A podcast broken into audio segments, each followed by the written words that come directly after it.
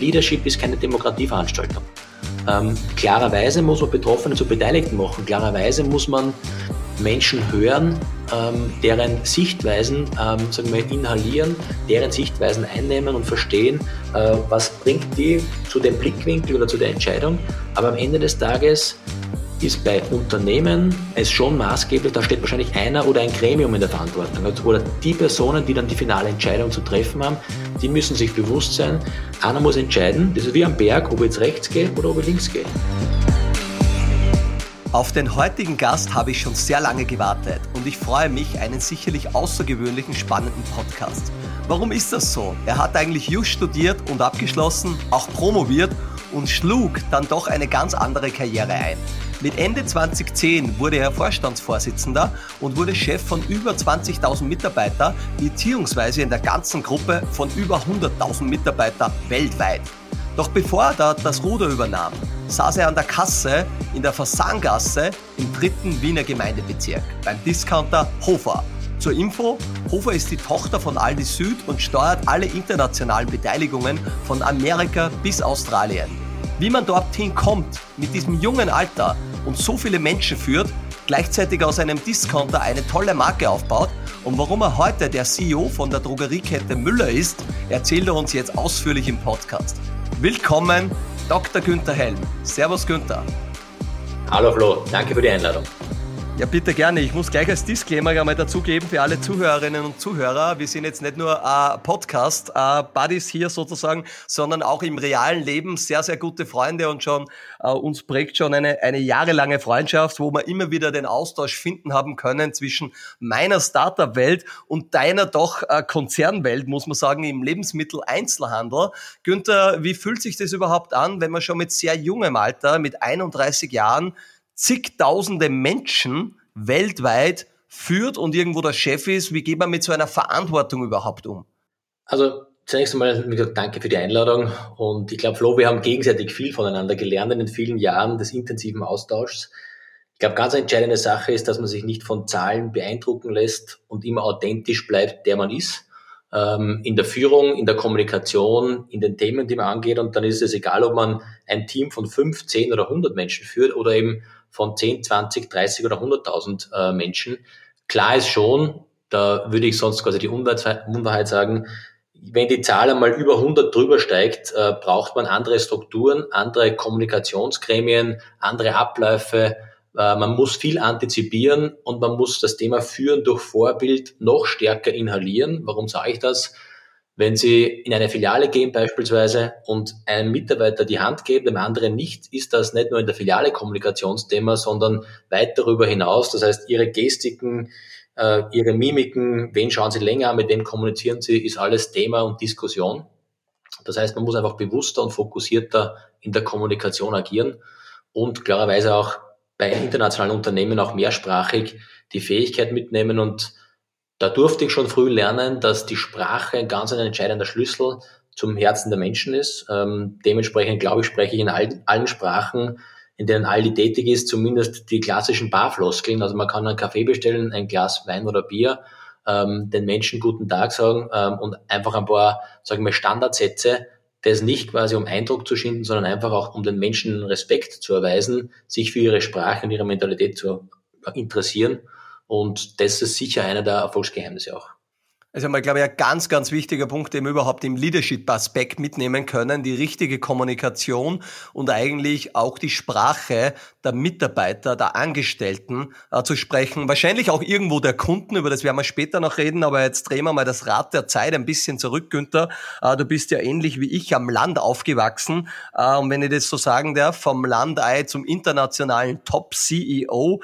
Ähm, wenn wir jetzt einmal so zurückdrehen in die jungen Jahre des Günthers, hat es da irgendwie schon Anzeichen Anzeichen gegeben, ähm, dass du so einen Karriereweg einschlagen willst und möchtest? Oder wie würdest du dich selber als Kind, als Jugendlicher beschreiben? Was waren so deine Charaktere und können irgendwelche also ähm, Eigenschaften von damals auf heute, die da geblieben sind und wo du sagst, das war irgendwie im Nachhinein äh, irgendwo klar? Oder wie würdest du dich selber da beschreiben? Also im, im Rückblick oder in der Reflexion, die ja, wie wir beide wissen, sehr wichtig ist, werden viele Dinge klar, die an einem in der Situation gar nicht so bewusst sind. Äh, und ich war im Fußballverein, im Tischtennisverein, in meiner Jugend. Im, sagen wir, Basketball, habe Basketballverein gegründet, äh, habe in der Blasmusik gespielt, war beim, als Ministrant tätig, bei den Pfadfindern. Hm. Also eigentlich in einer kleinen Einwohnergemeinde, ich komme aus Ipsitz, also 3000 Seelengemeinde, ist wirklich, sage ich mal, da kennt halt jeder noch jeden. Da ist eines wichtig, das Vertrauen zwischen den Menschen, weil man sich einfach kennt. Also da gibt es keine Anonymität. Äh, ist, das hat mich sicher geprägt, das zu wissen, dass man für das, was man sagt, tut, zur Verantwortung gezogen wird im sozialen Umfeld, äh, aber später vielleicht auch im beruflichen Umfeld. Ähm, und im Nachhinein rückblickend, ich war immer schon der, ich sage mal, Gründertyp im Team, habe mit anderen Menschen eben diverse Vereine gegründet, war da sehr aktiv, weil ich einfach Dinge verändern, voranbringen wollte, aber gar nicht genau mit einem fixen Ziel, sondern einfach des Unternehmenswillens. Äh, und im Nachhinein gesehen, ich habe begonnen recht früh, ich glaube mit 14 war es, in einer Konditorei zu arbeiten und dann habe wirklich quasi jedes Wochenende gejobbt und halt äh, mir den Euro jetzt damals noch Schilling klein verdient, also vom Eisverkäufer weg äh, bis hin zum Kinobiletteur und habe in beiden so im Unternehmen, in denen ich gearbeitet habe, immer zwar in einer einfachen Position begonnen, also ganz unten, und durfte aufgrund des Vertrauens der Eigentümer relativ schnell auch in jungen Jahren den jeweiligen Betrieb führen und verantworten. Das Aber Günther, jetzt, Entschuldigung, jetzt muss ich ganz kurz einhaken. Was war die Motivation damals schon äh, zu jobben, Dinge zu machen? Und jetzt, du hast ja jetzt nicht gesagt, du bist im Fußballverein oder bei der Musik oder der Ministrant oder der Tischtennis. Du hast ja gefühlt jetzt mehr gemacht wie allen anderen. Das tust du auch heute noch, das weiß ich. Aber was war die Motivation dann auch schon bald zu jobben und alle Dinge zu machen? Ich könnte jetzt vielleicht sagen, so, wenn man alles ein bisschen macht, macht man ja nichts gut hört man ja öfters so. Würdest du dem recht geben oder glaubst du, das war irrsinnig wichtig, um dein, um, um einfach zu lernen, diese soziale Kompetenz? Ich möchte da noch ein bisschen tiefer reingehen, weil ich glaube, das ist enorm spannend für die Zuhörerinnen und Zuhörer. Ist ehrlicherweise eine berechtigte Frage. Wenn man vieles macht, ist man, äh, entwickelt man keine Perfektion in einem einzigen. Das hat damals mein Fußballtrainer zu mir gesagt, Günther, wenn du, sag ich mal, das intensiver betreiben würdest, auf dieses und jenes Internat gehen würdest, dann wäre vielleicht aus dir was geworden. Ähm, das hätte die wahre, die typisch österreichische. Ähm, so, glaube ich, habe ich eines gelernt, viel, also viele Fähigkeiten mir an, anzueignen, mit unterschiedlichen, sagen wir, sozialen Milieus auch umzugehen, weil jemand, der im Fußballverein aktiv ist, und jetzt reden wir nicht von der Bundesliga, der österreichischen äh, oder Regionalliga, sondern wir reden von der untersten Spielklasse, ähm, da hat man im Publikum wie auch quasi äh, ja, im Umfeld quasi mit anderen Menschen zu tun, wie wenn sie als Ministrant unterwegs sind. Ähm, und oder, oder halt bei mir, wie es am Wochenende war, das war schlichtweg auch ökonomisch geschuldet. Also ich bin, komme aus einem normalen Elternhaus, aber bin äh, der mittlere Sohn äh, von drei Kindern. Da war es halt schon so, dass man sich auch ähm, noch der Decke ausstrecken müssen. Und da war schon der Wunsch auch da, relativ früh mein eigenes Geld zu verdienen. Ähm, und mhm. meine Mutter erinnert mich jetzt immer wieder noch so, dass ich anscheinend als zwölf Jahre gesagt habe, das Geld liegt auf der Straße. Man muss sich nur bücken, um es aufzuheben und darf sich nicht zu gut dafür zu sein. Das hat mich immer schon geprägt. Also ich habe nie ein Problem gehabt, Teller abzuwaschen oder einen Kinosaal aufzuräumen, äh, wo andere schon in der Disco waren. Ich bin dann einfach später nachgekommen, habe halt dann die Kohle gehabt, die man halt ausgeben hat können. Äh, und sagen wir, das Hast so du sie auch ausgegeben? Eine ganz wichtige Frage. Im Nachhinein gesehen zu wenig. Ähm, okay. muss, man, muss man ehrlicherweise sagen, weil ich immer geglaubt habe, auf irgendwas sparen zu müssen, was einen dann vielleicht irgendwann mal glücklich macht. Ähm, das ist auch eine Erkenntnis, die ich relativ früh schon habe äh, erkennen dürfen, dass materielle Dinge einen nur temporär glücklich machen ähm, und, sage ich mal, ja, eigentlich oft auch missguiden. Ähm, aber sage ich so gesehen, deine Frage zu beantworten, eigentlich zu wenig, weil schon, sage ich mal, ähm, durch das, das viele Engagement für vielleicht soziale Kontakte in den frühen, in meiner frühen Jugend quasi zu wenig Zeit war. Ähm, das ist sicher ein, ein, ein Thema, was ich rückblickend jetzt vielleicht, ich würde sagen, anders machen würde, aber zumindest meinen Kindern anders mitgeben möchte. Aber man könnte ja sagen, du hast deine soziale Kontakte über deine Vereinstätigkeiten und so auf alle Fälle auch gehabt. Also wenn ich heute, wenn ich jetzt so mitnehmen darf, ähm, ein Leadership Skill oder die Kommunikation und das Empathische und so, äh, würdest du auch sagen, du würdest sicherlich jeden jungen Menschen empfehlen, ähm, irgendwo im Verein, irgendwo äh, soziale Aufgaben zu übernehmen, ist auf alle Fälle wichtig für das spätere Leben, oder? De definitiv, weil es einfach da einen Input gibt, den man schlicht nicht planen kann. Und wenn Sie jetzt, ich kenne Freunde von mir, die sind bei der Rettung tätig, äh, da kommen sie aufgrund ihrer Tätigkeit in unterschiedliche Haushalte zu unterschiedlichen Menschen in unterschiedlichen Extremsituationen äh, und vertreten aber quasi eine Organisation, nämlich die Rettung, wo sie einfach aufgrund der Uniform und des Auftretens immer professionell sein müssen und das, das, das verändert quasi einen selbst, die Persönlichkeit und verändert den Fokus auch auf Dinge und das kann ich nur empfehlen, weil es eigentlich etwas anderes ist, wie man vielleicht normal macht, eben zur Schule gehen mhm. oder ins, äh, zum Studium gehen. Ähm, es bringt einen anderen Blickwinkel auf das eigene Leben und, oder auf, auf die eigene Realität. Und war der Günther, wenn er im Verein gespielt hat, schon ein competitive guy, so to say, oder war es so Hauptsache dabei oder er muss der Schnellste am Ball sein, er muss der Gewinner sein? Wie, wie würdest du dich denn selber einschätzen zu dieser Zeit? Das ist immer so die Eigenwahrnehmung und die Fremdwahrnehmung. Selbst würde ich jetzt sagen, äh, nein, ich war nie competitive. Ähm, wenn man meine die jetzt Frau, nicht glauben. Ja, und wenn man meine Frau auch fragt, die hat mir schon recht früh kennengelernt, äh, sagt die ganz klar, Günther, du warst immer schon fokussiert und für dich war immer Erfolg das, was dich angetrieben hat, mhm. äh, noch immer auch antreibt. Ähm, aber ich habe es für mich jetzt nicht so als Druck quasi, ich musste es oder ich musste es, sondern das, das ist irgendwie immer von alleine passiert ähm, weil die Einstellung klar war, siegen oder im Verein gewinnen, sicher auch Spiele verlieren, aber quasi am Ende des Tages mehr Spiele zu gewinnen wie zu verlieren, ist schon, sage ich mal, der, der Grund, warum ich es gemacht habe. Also nicht nur Freude an der Bewegung, dass ich jetzt am Sport zwar sehr intensiv äh, liebe und genieße, äh, aber damals war das schon mehr irgendwie, man hat irgendwie das Gefühl gehabt, mit diesen Erfolgen auch etwas verändern zu können. Ähm, und und wenn es nur war, dass halt man nicht am Tabellenschlussplatz gestanden ist in der, in der Liga oder am Tabellenchart, sondern halt äh, um Aufstiegsplätze gekämpft hat. Ähm, das war dann irgendwie ein gemeinsames Freuen in der, im Team über Erfolge, ähm, hat mir gezeigt, dass das, dieses Teilen des Erfolges, im Nachhinein gesehen, äh, habe ich das auch für mich erkannt, mich mehr quasi motiviert hat und glücklich gemacht hat, wie alleine etwas zu erreichen. Also das ist etwas, äh, was mir mhm. ganz wichtig war. Ja, spannender Input. Und war die Frage, du hast da sicher ganz viele Menschen eingestellt und geinterviewt, äh, kommt von Dr. Günther Helm die Frage auch, ähm, spielen Sie im Verein, machen Sie was außer, Außernatürliches neben der Arbeit auch? Hat das irgendeinen Impact bei deinen Jobs, die du vergeben hast oder, oder ist das äh, äh keine, kein, kein Punkt gewesen? Also ja, definitiv. Ähm, ich habe zwar jetzt nie so direkt nach Vereinen gefragt, sondern ähm, ich frage immer eher offen, was interessiert Sie sonst noch quasi, außer an dem klassischen, ich will jetzt den Job haben, sondern was macht Sie als Mensch aus, ist meine Frage immer. Und dann beginnen Menschen zu erzählen und wenn Menschen beginnen zu erzählen, geben sie Dinge preis und ähm, offenbaren einen Blickwinkel auf, ja, auf ihre Welt, die man vielleicht so mit einer geschlossenen Frage nie bekommen würde. Was ist denn, wenn ich die Frage jetzt stellen würde, was macht denn dich als Mensch aus, Günther? Dann sind wir genau in dem Gespräch, wo wir jetzt sind. also das ist die Summe der vielen Einzelteile, äh, die wir wahrscheinlich heute durchgehen werden.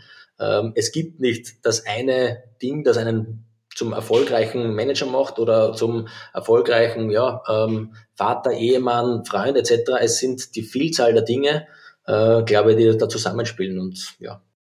Ja, guter Punkt. Ja. Ja, ja. So, vielleicht, äh, jetzt waren wir da ganz in der Jugend, ganz jetzt noch im Fußballverein, im Tischtennisverein, ich habe es gar nicht äh, im Kopf bei den ganzen Dingen. Äh, wie war es denn schulisch? Äh, der Günther war dann ganz klassisch in der Schule, Gymnasium oder Hauptschule. Was bist du damals gegangen und wie, wie war deine Ausbildung? Jetzt reden wir ein bisschen darüber. Und wie interessant, wichtig, Spaß, war das für dich oder war es ein Mittel zum Zweck oder wie hast du die, erzähl uns da ein bisschen. Also es, äh, jetzt auch wieder im Rückblick erkenne ich vieles, sage ich mal, was jetzt vielleicht erklärt, warum ich den Weg gegangen bin, den ich gegangen bin.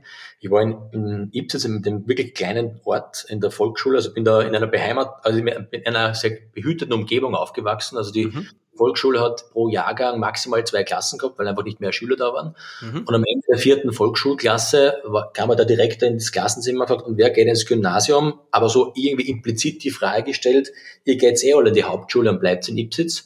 Äh, und keine, keine Frage im Sinn von, ich motiviere euch, eine Zugreise quasi auf sich zu nehmen, um mit dem Nachbarort zu fahren. Der war eine gute halbe Stunde entfernt mit der Eisenbahn, äh, um dann dort ins Gymnasium zu gehen. Und da kann ich mich noch wie heute erinnern, war ich der Einzige, und ich war jetzt da nicht der, der allerbeste Schüler, ich war sicher einer der guten Schüler, aber nicht der allerbeste, der einfach da, warum auch immer, aufgezeigt hat und hat gesagt, ich mache das wohl wissen, dass weder meine Eltern noch meine Brüder äh, ins Gymnasium gegangen sind, ähm, war das schon das erste Mal, wo ich für mich erkannt habe, okay, ich bin anders wie alle anderen. Und das hat sich, also im, im, im Entscheidungsprozess, ähm, wenn alle in die Donau springen, springe ich ja nicht automatisch in die Donau, sondern mhm. äh, bleib vielleicht bewusst stehen oder bin halt der, der reinspringt, wenn sonst keiner reinspringt. Ähm, und das ist vielleicht dann, hat sich mehrfach in meiner quasi jetzt jungen Historie danach auch beim Militär entschieden, danach auch beim Studium entschieden. Das waren immer wieder so Themen, wo ich sehr viel auf mein Bauchgefühl gehört habe, was sich einfach im Moment richtig angefühlt hat. Ähm, mhm. Ich wollte gerade reinfragen jetzt, war es bewusst die Entscheidung, den anderen Weg zu gehen? Ich habe in meinem Buch einmal geschrieben, den härteren Weg, den ich gerne gegangen bin, immer mit dem im Hinterkopf, der Output wird irgendwie ein positiver sein. Aber du hast jetzt auch, glaube ich, gerade ganz richtig gesagt, ähm, äh, das Bauchgefühl. Wie wichtig das Bauchgefühl ist, was, was du wahrscheinlich in deinem ganzen Leben begleitet hat. Und äh, wenn du jetzt unterscheiden könntest bei auch großen Firmenentscheidungen, die du triffst, wie viel ist denn der Bauch und wie viel ist jetzt der Kopf und das Hirn?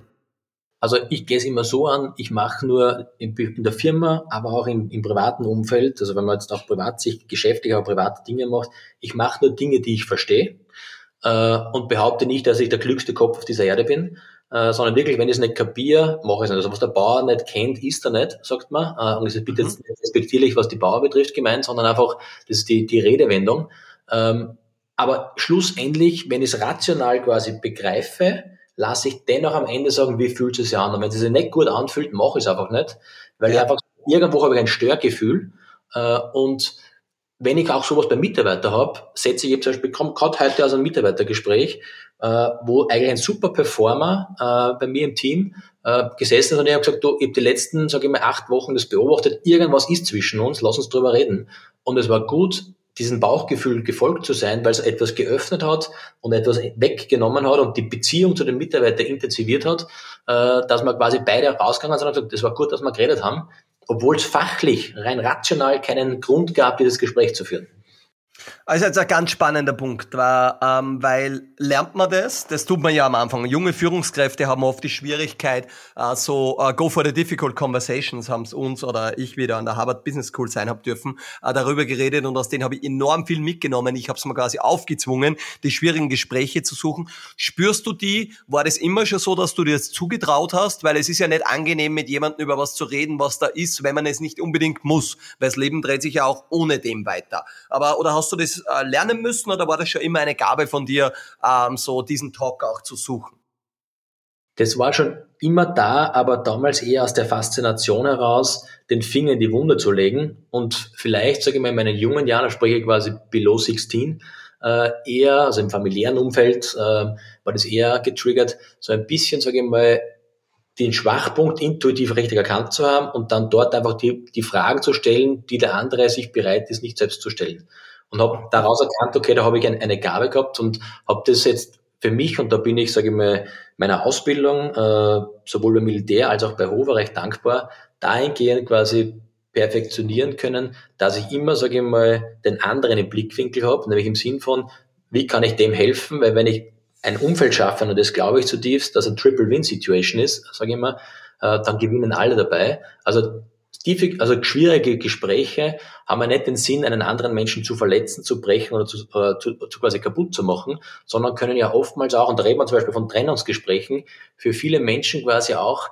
wenn sie richtig geführt werden, ein Aufbruch sein in ein neues Leben, was sie vielleicht selbst nicht gewagt haben einzugehen. Äh, und ich habe schon viele Trennungsgespräche geführt, wo im Nachhinein Leute zu mir kommen und sagen, danke, dass wir damals diesen Weg gegangen sind, weil du hast erkannt, dass ich woanders ganz andere Fähigkeiten habe und jetzt bin ich in einer neuen Aufgabe, wesentlich erfolgreicher, wesentlich glücklicher, weil man oftmals ähm, die eigenen Stärken und Schwächen vielleicht gar nicht so wahrnimmt, wie es vielleicht ein, ein Außenstehender, der mit einer mhm. gewissen Distanz auf einen Blick, sage ich mal, ähm, wahrnimmt und quasi das auch, sage ich mal, ja, einem bewusst äh, sagen kann. Da muss man natürlich halt feedbackfähig sein. Ähm, ja. Es gibt Menschen, die zumachen und sagen, ich würde es nicht hören. Ähm, aber wenn man diese Fähigkeit mitbringt, glaube ich, ist so ein Gespräch ein Geschenk, auch wenn es im Moment vielleicht hat hat es quasi ähm, sowohl von dem, der das Gespräch führt, als auch von dem, der das Gespräch, äh, den es unmittelbar betrifft. Ja, super Input, uh, super, super spannend. Jetzt muss ich kurz ein bisschen eingehen. Du bist dann ins Gymnasium gegangen, uh, wirst das durchgezogen haben. Das machen wir jetzt ganz kurz, aber du hast jetzt zwei, dreimal uh, das Militär angesprochen. Und ich habe jetzt so klassisch meine acht Monate, ich weiß, du hast das EF gemacht, na, dieses zwölf Monate Programm, also auch wieder ein bisschen eine andere Entscheidung ein, eingeschlagen. Aber was waren so die Learnings, wenn du jetzt sagst, Militär, man lernt irgendwie zu, hör, zu horchen sozusagen, äh, Befehle entgegenzunehmen. Aber du hast jetzt auch kurz so implizit, habe ich das jetzt rausgehört, auch ähm, ein gutes Umfeld schaffen, für den anderen sorgen. Oder was, was würdest du meinen, was hat dich geprägt und wie, wie ist da mit deiner Zeit, was hast du überhaupt gemacht beim Militär und was waren so die Takeaways? Also, also warum ich da hingegangen bin, sage ich mal, auch wieder intuitiv, sicher durch meinen Großvater geprägt, wo ich viel in der Natur war und von dem viele Geschichten gehört habe. Äh, und der hat, mich, der hat mir die Faszination der Berge relativ früh schon, sage ich mal, vermittelt. Äh, und damals in der Matura-Klasse weiß ich noch, wie die Frage war, wer macht Ziviles oder Militär, äh, war halt ich der Einzige, der aufgezeigt hat, von einer sehr kleinen Klasse, damals nur mehr 16 Schüler, weil wir halt reduziert waren durch ein sehr starkes Ausleseverfahren, war halt jeder eigentlich, okay, ich mach's Militär und, und ja, mach ein Jahr freiwillig. Dann hab diese, in Österreich gibt's diese Pilotenausbildung, die ich dann bestanden habe und machen wollte. Äh, dann aufgrund von budgetären Themen der damaligen Regierung ist das also nicht, nichts geworden. Und dann habe ich gesagt, okay, dann werde ich Gebirgsjäger, Gebirgs- und Fallschirmjäger und hab war die richtige Entscheidung, weil ähm, unter Extremsituationen Menschen zu führen, also körperlichen Extremsituationen Entscheidungen zu treffen, die nicht nur einen selbst betreffen, sondern sagen wir ein ganzes Team. Und Militär klingt immer so, da, da schießt man und da geht es quasi äh, nur um, sagen wir, wilde Themen, äh, die viel mit Tod und Zerstörung zu tun haben. Ich habe das Militär so erleben dürfen, mich ganz anders. Das waren immer, ich nenne es bewaffnete Bergtouren, wo es darum ging, die Wetterlage richtig einzuschätzen. Man hat Verantwortung für sieben bis 40 Personen, je nachdem wie groß die Gruppe war, ob man in einer kleinen Einheit unterwegs war, auf einer Spezialmission oder halt in einer größeren Mannschaft, wo man sagt, okay, wo schlage ich das Lager auf? Wie ist die Verpflegungssituation? Wie ist die Logistik, die, um meine Menschen zu, um die Menschen, für die ich die Verantwortung trage, zu verpflegen? Wenn ich auf 3000 Meter ähm, quasi in den Tiroler Bergen äh, im Jänner unterwegs bin, bei, sage ich mal, minus Minusgraden und Schneefall äh, sind das auch lebensbedrohliche Situationen, die nichts mit quasi Militär im klassischen Sinn zu tun haben. Und da geht es einfach darum, Beurteilung der Lage. Also wirklich rational sich auch einzugestehen, den Gipfel werden wir nicht nehmen, wir werden jetzt umdrehen müssen, auch wenn wir uns als Ziel gesetzt haben, wir wollen den Gipfel nehmen, weil ansonsten ist das Leben der Mannschaft oder des Schwächsten in der Mannschaft äh, in Gefahr und äh, die, das lernt man. Ähm, ich habe auch ein zweites... Und hat es die Situationen auch wirklich gegeben, Günther? Ja, die hat es wirklich, Theorie. Ja, nein, die hat es wirklich gegeben. Also es war wirklich so, äh, dass man natürlich dann, muss man auch in, ins Kalkül ziehen, wir waren alle 18 Jahre blutjung, auftrainiert äh, und halt hochmotiviert und dieser quasi das Gefühl der Unsterblichkeit. Uns kann nichts passieren. Also wenn ich jetzt zurückdenke, was für Sachen wir da gemacht haben, äh, von Fallschirmspringaktionen bis Abseilaktionen, wo ich heute dreimal überlegen würde, nicht aufgrund von Feigheit, sondern aufgrund von einer anderen Risikobeurteilung. Ähm, es gab schon brenzlige Situationen und es gab auch quasi Unfälle, muss man auch ganz offen sagen, und Verletzungen. Deshalb ist auch diese Gruppe von ursprünglich 300 Personen, am Ende sind dann 30 übrig geblieben. Das hat unterschiedliche Gründe gehabt, das ist ein Auswahlprozess klarerweise, aber auch viele gute Leute, die verletzungsbedingt ausgeschieden sind. Und das zweite große Learning, was ich erzählen wollte, was ich hatte, ist, am Ende dieser Ausbildung wird man sogenannter Fähnrich, also man wird fürs, für das Offiziers, für den Offiziersgrad vorbereitet und der Fähnrich ist die Vorstufe dafür. Und da hat man in den letzten Monaten wirklich äh, einen Einsatz. Ich war an der Grenze zu Ungarn, hatte einen Grenzeinsatz. Da geht's auch mit scharfer Munition, hat man Verantwortung für eine, eine, einen Zug oder eine Gruppe.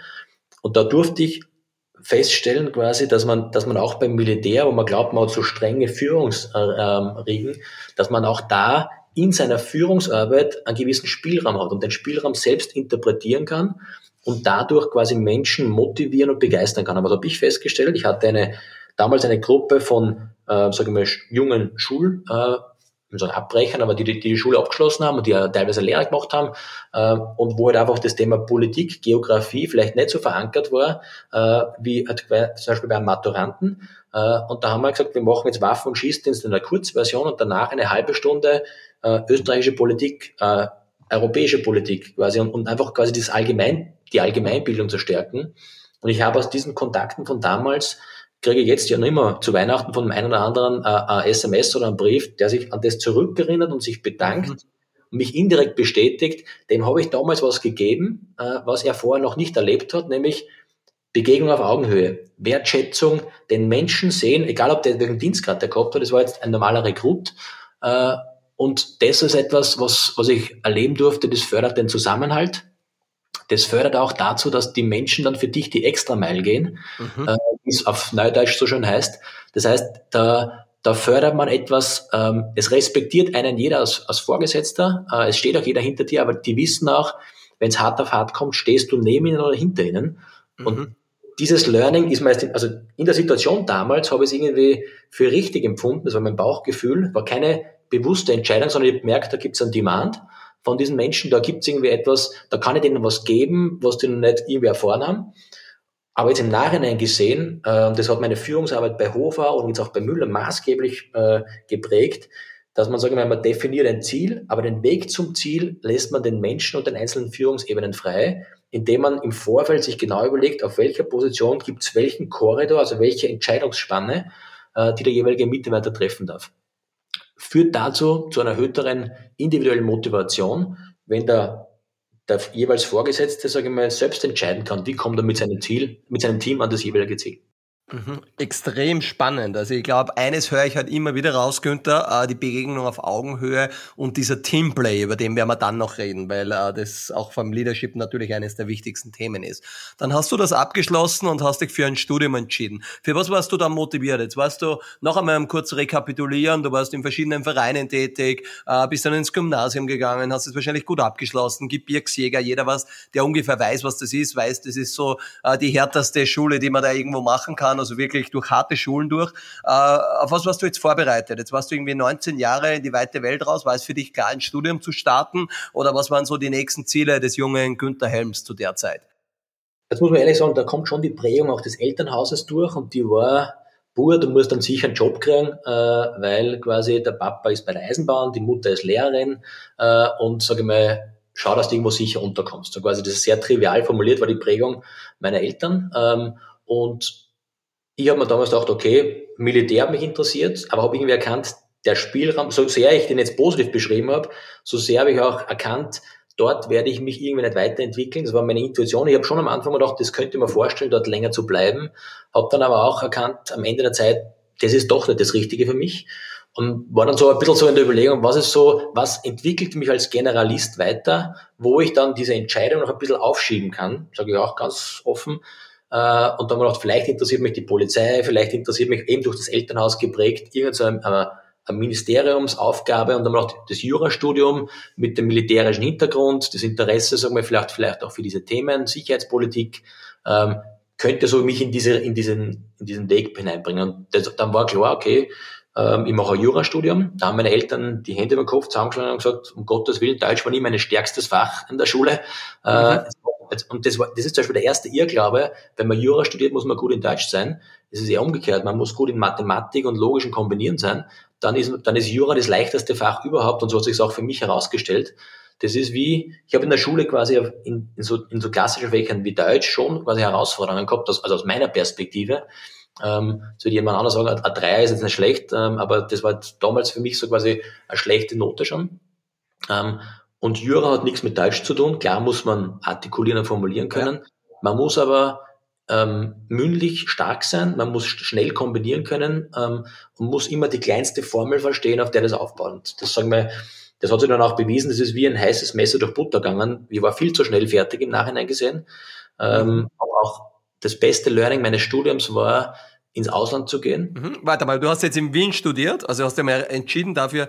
Nein, nicht, nicht Nein? in Wien. Das ist das ist etwas, was immer alle glauben, man muss nach Wien studieren gehen. Genau, du warst ja in Linz. Ich war in Linz und das sage ich auch ganz, da habe ich zum ersten Mal so richtig eine bewusst abgewogene Entscheidung getroffen. Warum Linz? Das war damals das, die erste Uni, und die sind die Linzer heute noch, in Linz beginnt, heißt das so schön. Logisch. Ja, die waren damals vor ihrer Zeit und haben gesagt, okay, wir, wir bieten neben dem Jurastudium parallel einen Studienzweig an, der heißt Unternehmensrecht und der ist auf Englisch.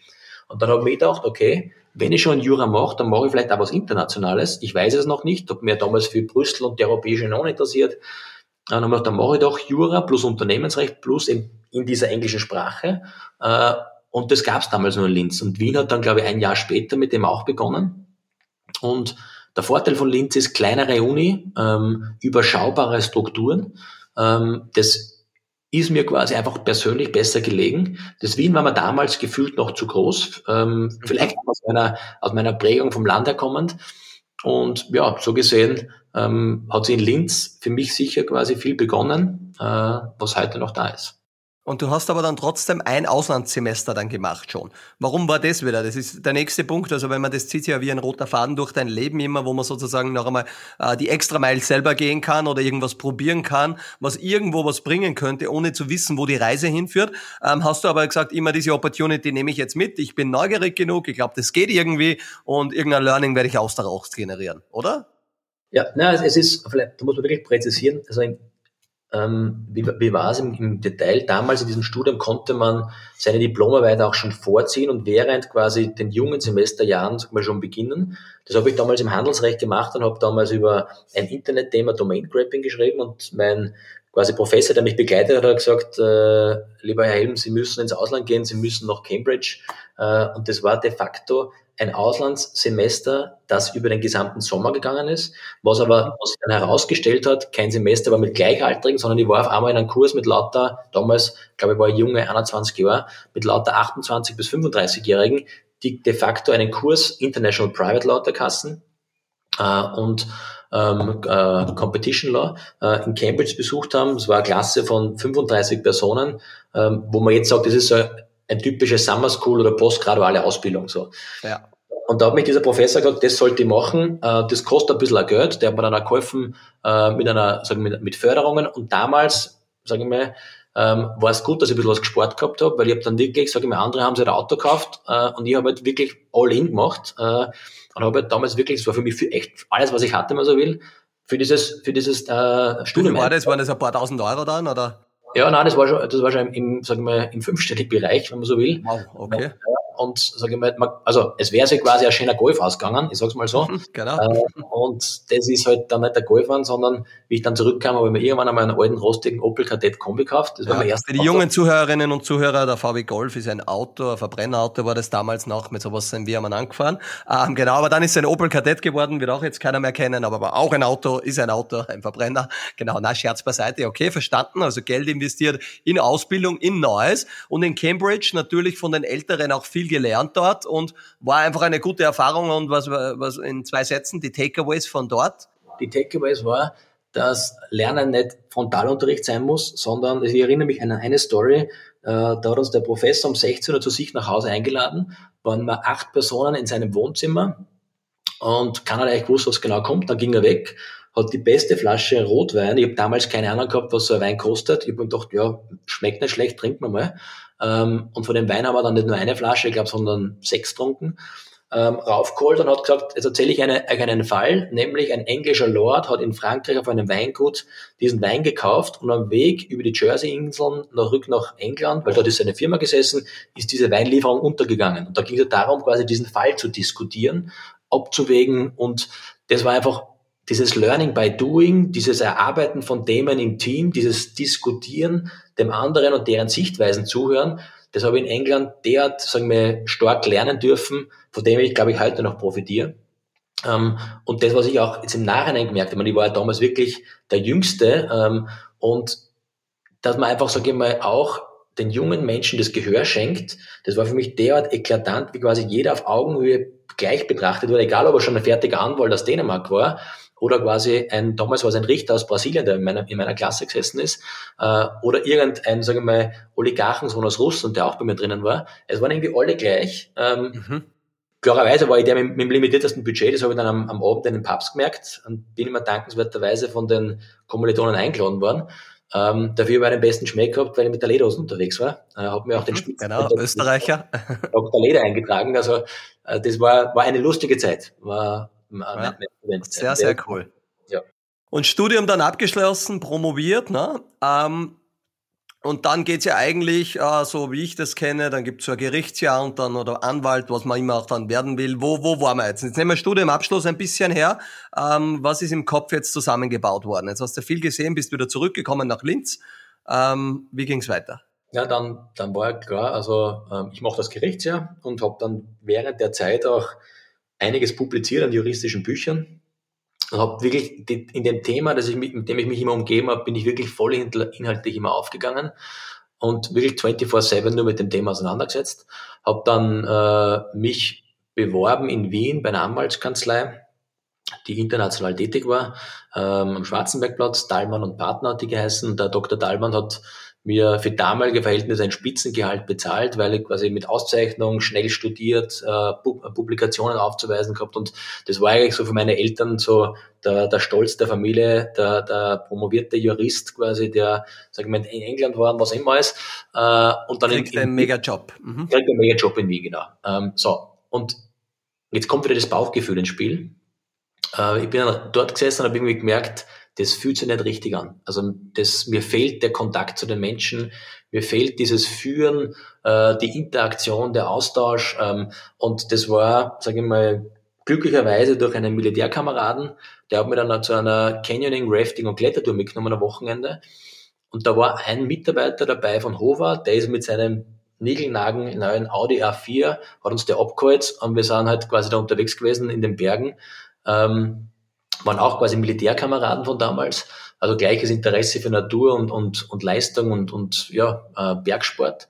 Und dem habe ich diese meine Geschichte erzählt, den habe ich vorher nicht gekannt und der hat mir gerade erzählt, der ist gerade befördert worden. Äh, und dann haben wir über Gehälter geredet, über Einstiegsgehalt bei Hofer, über quasi auch das, was man danach verdienen kann. Äh, und aber Wahnsinn, das, also wirklich, das war für mich unglaublich, war damals schon, sagen wir, Spitzengehälter. Äh, und der hat dann zu mir gesagt, also war nicht nur das Gehalt, sondern auch die, die Aufgabe, dass man in jungen Jahren vom, vom Tag Null an Verantwortung hat, nämlich gar keine kleine. Und er hat zu mir gesagt, Günther, so wie die jetzt kennengelernt habt, so am Ende der Reise gesagt, wenn wir da zurückgefahren sind nach Wien, du passt perfekt zu Hofer. Ähm, und damals war Hofer der Discounter, wie du quasi gesagt hast im Eingangsstatement. Das ist er zwar heute immer noch, aber mittlerweile, glaube ich, im Herzen der Menschen in der Mitte angekommen. Ich sage mal, der ist der VW Golf, um bei dem Bild zu bleiben. Mhm. Den kennt jeder, den fährt jeder, das, bei, bei, dem fühlt sich jeder wohl, weil er für Qualität, für Ehrlichkeit und für gutes Preis-Leistungsverhältnis steht. Das war früher nicht so. Warum erzähle ich das? Weil wir, also long story short, wie ich mich dann dort beworben habe, das ging relativ schnell, der, das Bewerbungsgespräch, also der, der, der Prozess dorthin. Das Gespräch war dann selbst über drei Stunden. Und ich bin aus dem Gespräch rausgegangen und habe gesagt, da will ich anfangen. Ähm, und mir hat der damalige Geschäftsführer von der Niederlassung Trum auch gefragt, Helm, Sie haben eine super Ausbildung als Jurist quasi. Wenn Sie zu Hofer kommen, können Sie den Doktortitel ablegen, den interessiert bei uns keiner. Ähm, und Sie müssen mal in der Filiale zum Arbeiten anfangen und äh, vergessen Sie mal die ganzen Anwaltsallüren, die da so, die man so quasi vermeintlich einen Anwalt zuschreibt. Jetzt muss ich, muss ich trotzdem jetzt kurz reinhacken. Ne? Man muss sich jetzt trotzdem ganz kurz bildlich vorstellen. Ne? Nicht nur deine Eltern werden sich das vorgestellt haben, sondern viele andere. Du hast da jetzt den Spitzenjob, das Angebot, gutes Gehalt, äh, wie in erster Bezirk, tolle Anwaltskanzlei, ähm, mit wahrscheinlich einer Karriereperspektive, die irgendwie vor vorgezeichnet ist, ähm, bist am Wochenende zufällig mit irgendwelchen Militärkollegen unterwegs, äh, absolut nicht abwertend gemeint. Äh, einer erzählt da ein bisschen, ähm, was da alles möglich ist und äh, der Hofer war ein Discounter zu der Zeit, also auch von der Qualität noch nicht so, wie du ihn dann verlassen hast, über das wir dann gleich noch reden werden. Ähm, und hast aber trotzdem der Bauch gesagt, ich mache zumindest das Bewerbungsgespräch. Aber was war in dem Bewerbungsgespräch so überzeugend, dass du die, ich meine, der Spoiler haben wir im Eingang schon gehabt, ähm, dass du dich dann für das Unternehmen entschieden hast? War das einfach spannend, ich meine, jetzt überlegen, jetzt als promovierter äh, Doktor sozusagen jetzt dann äh, irgendwo in der Filiale ganz normal anzufangen und zu sagen, du bist einer von ganz, ganz vielen? Äh, äh was war die Challenge oder was war wirklich das, was Kicks gemacht hat? Das ist ganz wichtig für mich zu verstehen. Also das, was mich sicher auszeichnet, ist meine Neugier auf Neues. Also da muss ich vielleicht im Detail erzählen. Wie hat sich das zugetragen? Also der hat mir das erzählt äh, und dann aber mein ersten, meine erste Reaktion war, ja, klingt spannend, aber ich bin ja eh super und ich bleibe beim Anwalt und da habe ich eben, wie du sagst, einen vorgezeigten Weg und den hat mir der Dr. Dahlmann recht schön aufgezeigt, was ungewöhnlich ist, wenn man als Konzipient beginnt. Ähm, und habe dann aber der Versuchung nicht widerstehen können, dass ich am Freitag, ich glaube, das war 21.30 Uhr oder 22 Uhr, also wirklich spät, mich, ich hätte mich online bewerben wollen. Damals gab es bei Hofer sowas nicht, sondern dann habe ich einfach in das Kundenbeschwerdeformular meinen Lebenslauf reinkopiert und unten hingeschrieben, bitte um Rückruf. Ähm, und habe ich gedacht, naja, bin gespannt, was da kommt. Äh, und am Montag, wirklich um neun Uhr, hat dann quasi an meinem Handy die damalige Assistentin, das war schon eine ältere Dame, die war um die 60, angerufen, im Befehlston quasi, ähm, nach dem Motto, schicken Sie mir einen gescheiten Lebenslauf, nämlich handschriftlich und äh, äh, quasi ausgedruckt. Äh, und am Mittwoch haben sie ein Vorstellungsgespräch. Ähm, um 10 Uhr haben sie Zeit. Also wirklich die Geschwindigkeit, sage ich mal, und auch die, das Selbstverständnis, äh, wie das Unternehmen mir gegenüber aufgetreten ist. Und da bin ich einfach aus lauter Curiosity einmal dorthin gefahren und mhm. sage, die schaue ich mir an. Und wie ich hingefahren bin, war es wirklich so, dieses Adrenalin, das mich in, in all den Jahren immer begleitet hat, vor großen Prüfungen, vor Bergtouren, vor sagen wir, ja, diversen Ausstiegen aus Flugzeugen, das ist ja nicht normal, sondern da, da, da geht was im Körper hervor. Ähm, habe ich da irgendwie auch gespürt und bin reingegangen und dann ähm, hat der Geschäftsführer mich wirklich, und er hat das dann, sagen wir, Jahre später äh, seinen Kollegen erzählt, wo er dann mein Mitarbeiter war, hat er gesagt, äh, er hat mich geil gemacht, bitte Verzeihung für den Ausdruck, auf den Job. Ähm, der hat mir einfach wirklich erzählt, wie es so ist äh, und hat mich dann eine Frage gestellt und gesagt, Herr Helm, was ist eigentlich Ihr Ziel? Äh, ich meine, Sie sind top ausgebildet, ähm, was interessiert uns eigentlich für die Firma? Und ich habe dann spontan gesagt, ich habe gesagt, ich sage es Ihnen ehrlich, eigentlich möchte ich irgendwann einmal auf Ihren Stuhl sitzen. Und das hat, hat ihn so begeistert, äh, dass er gesagt hat, wissen Sie was, jetzt gehen Sie mal heim, jetzt überlegen Sie nicht, ob Sie das wirklich wollen. Weil wenn Sie den Schritt zu Hofer gehen, ist es wirklich so, dann, dann geben Sie Ihr altes Leben ab, nämlich das der Top-Ausbildung und fangen wirklich bei Null an. Und ich bin rausgegangen und mein Bauer hat gesagt, ich will das. Äh, habe dann meine Freunde angerufen, meine Eltern angerufen und wirklich jeder, mit Ausnahme einer Person, hat gesagt, das kannst du nicht machen. Also im Sinn von, ist vollkommen irre, das zu tun. Damals war die Zeit, da hat man beim Hofer einkauft und das Plastiksackerl umgedreht, dass die Außenseite innen war, dass dann die Nachbarschaft nicht gesehen hat, dass man beim Hofer einkaufen war. Also das war die Zeit, wie ich mit Hofer sozialisiert worden bin. Und wir waren Hoferkäufer aufgrund unseres Einkommens. Ähm, und das, sagen wir, das, das kann man sich heute nicht vorstellen, dass ja. das so Wer war die eine Person, die an dich geglaubt hat oder gesagt hat, Günther, das ist eigentlich eine gescheite Entscheidung? Ja, das war ähm, ein Wiener Freund, ein Wiener Freund, der äh, Unternehmen, der quasi also einer Unternehmerfamilie entstammt äh, und der hat quasi mit seinem Vater darüber gesprochen, äh, denn sein Vater hat ihm dann gesagt, äh, du, der hat sich Hofer angeschaut, das ist eine super solide Firma, die machen gutes Business, ähm, die haben eine tolle Ausbildung ähm, und der hat dann gesagt, schau Günther, du bist, und das habe ich vielleicht vorher eingangs äh, nicht erwähnt, du bist zwei bis drei Jahre schneller gewesen im Studium wie deine Kommilitonen, geh in die Wirtschaft, sammel da zwei bis drei Jahre Erfahrung. Wenn es nichts ist, kannst immer noch zurückgehen, bis dort, wo deine Studienkollegen sind, steigst gleich ein, hast aber zwei bis drei Jahre Wirtschaftserfahrung. Wie die Geschichte zeigt, aus diesen zwei bis drei Jahren wurden bei Hofer 15. Mhm. Ähm, und das war so quasi etwas, was mir auch dann leichter gemacht hat, so im Sinn von, ja, ich gehe ein Risiko ein, ja, ich, ja. das ist eine Challenge, aber de facto kann ich nicht wirklich was verlieren, sondern ich kann nur gewinnen, nämlich an Experience.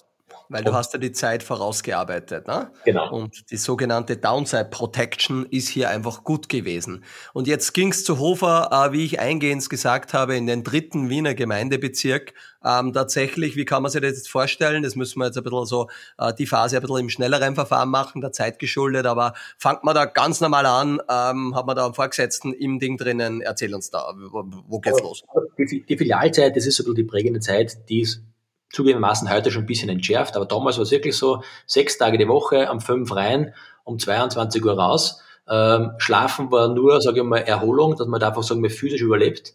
Ähm, jeder Besuch eines Vorgesetzten war ultimativer Stress. Man hat die, sagen wir, die Preisschilder gerade gekriegt, man hat die Fliesen geputzt, man hat, sagen wir, wirklich vom Kloputzen bis hin zum Kassabo aufräumen, vom alkoholisierten Kunden, und das ist eine wüde Ecke dort, wer, die, wer diese Straße kennt, äh, bis hin so quasi zur, zur Prüfung der Anlieferung, zur Inventurkontrolle. Also zum einen ist es der, der Stress, die Zahlen richtig zu haben, weil man ist nämlich auch von Anfang an auch wirtschaftlich für alles. Es wird davor inventiert und danach inventiert und dann wird beurteilt, wie gut waren sie dieser Zeit im Wirtschaften dieser Filiale. Auf das wird man zwar vorbereitet, aber de facto, das ist wie beim Militär, wenn der scharfe Schuss fällt, ist jede Theorie vergessen, dann muss man intuitiv, klarerweise mit dem Rüstzeug, das man sich angeeignet hat, richtig entscheiden.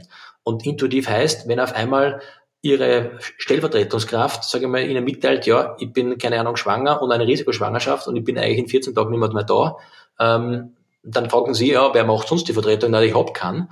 Ähm, da muss man halt improvisieren, da muss man Talente entdecken und sagen, hey, wer könnte es werden von denen? Mhm. Äh, also solche also Sachen. Diese Selbstverantwortung wird bereits da übergeben und dort trennt sich wahrscheinlich auch ein bisschen die Spreu vom Weizen, wenn man das ja. so hört. Genau, ich meine, das ist, sagen wir, wie die, die ersten drei Monate in meiner F-Ausbildung gewesen. Ja. Man weiß dann selbst, entweder will man das wirklich oder man will es mhm. nicht, muss man auch ganz offen sagen. Ähm, das ist für einen selbst gut, ähm, aber auch fürs Unternehmen, also vom Unternehmen her auch eine brutale Entscheidung, derart früh Menschen in eine so eine riskante Verantwortung zu geben. Das war mein Blickwinkel von damals. Danach darauf betrachtet ist das Risiko natürlich überschaubar, ähm, muss man fairerweise sagen. Aber es ist schon so, für das Individuum selbst ist das eine, eine mega ähm, Belastung, nämlich auch leist körperlich als auch psychisch, im Sinn von, bestehe ich diese Aufgabe, weil man hat ja nirgendwo gelernt, eine Filiale zu führen und Logisch. Filiale zu sein, den richtigen Warenbestand zu disponieren, ist also ganz offen. Und wenn Sie jetzt am Samstag zu wenig Bananen bestellt haben oder Ihnen die Milch ausgeht um 10 am Vormittag, dem Kunden, der um 12 Uhr kommt, der, der lässt sie das genau wissen, warum, sage ich mal, äh, er damit unzufrieden ist. Äh, und dann stehen sie quasi dem face to face gegenüber. Da ist keiner, der sie irgendwie schützt, sondern der sagt dann die Meinung, oder schnappt sie einmal beim Krawattel, je nachdem. Aber Günther, jetzt muss ich, muss ich da, da reinfragen. Würdest du auch meinen, ähm, dass es natürlich auch klug ist, relativ schnell Leute in diese Extremsituationen reinzulassen, um relativ schnell zu verstehen, wer das Zeug hat, da weiterzukommen durch diese harte Ausbildung ähm, und umgekehrt, also diese Top-Performer, äh, Leadership-Perspektive jetzt auch relativ äh, schnell da, da durchzuschleusen? Also wir, also nein, äh, klare Antwort. Wir haben das entschärft über die mhm. Jahre hinweg, ähm, also vor allem in den letzten, sagen wir, acht Jahren. Äh, warum? Weil einfach, sage ich mal, die Dropout-Quote und sagen wir das, das Verlieren von guten Talenten aufgrund von unnötiger, sage ich mal, äh, ja, aufgrund von unnötigen Risiken zu hoch war. Ähm, und der War of Talents, äh, wie man eh den jetzt die letzten ja. zehn Jahre, äh, sagen wir, erwähnt, ähm, da kann man sich schlichtweg nicht leisten, dass man irgendjemanden, sage ich mal, äh, verliert, der aufgrund von einem launischen Kunden, der halt, sage ich mal, einem mitteilen lässt, dass man Zenk bestellt hat, sage ich mal. Ja, ja, logisch. Ja. Mhm. Aber guter Punkt. Wie ging da die Karriere jetzt ein bisschen im Schnellverlauf weiter? Jetzt hast du wirklich du auch dort gestartet als normaler Mitarbeiter, wenn ich das jetzt so sagen darf, also auch nicht despektierlich gemeint.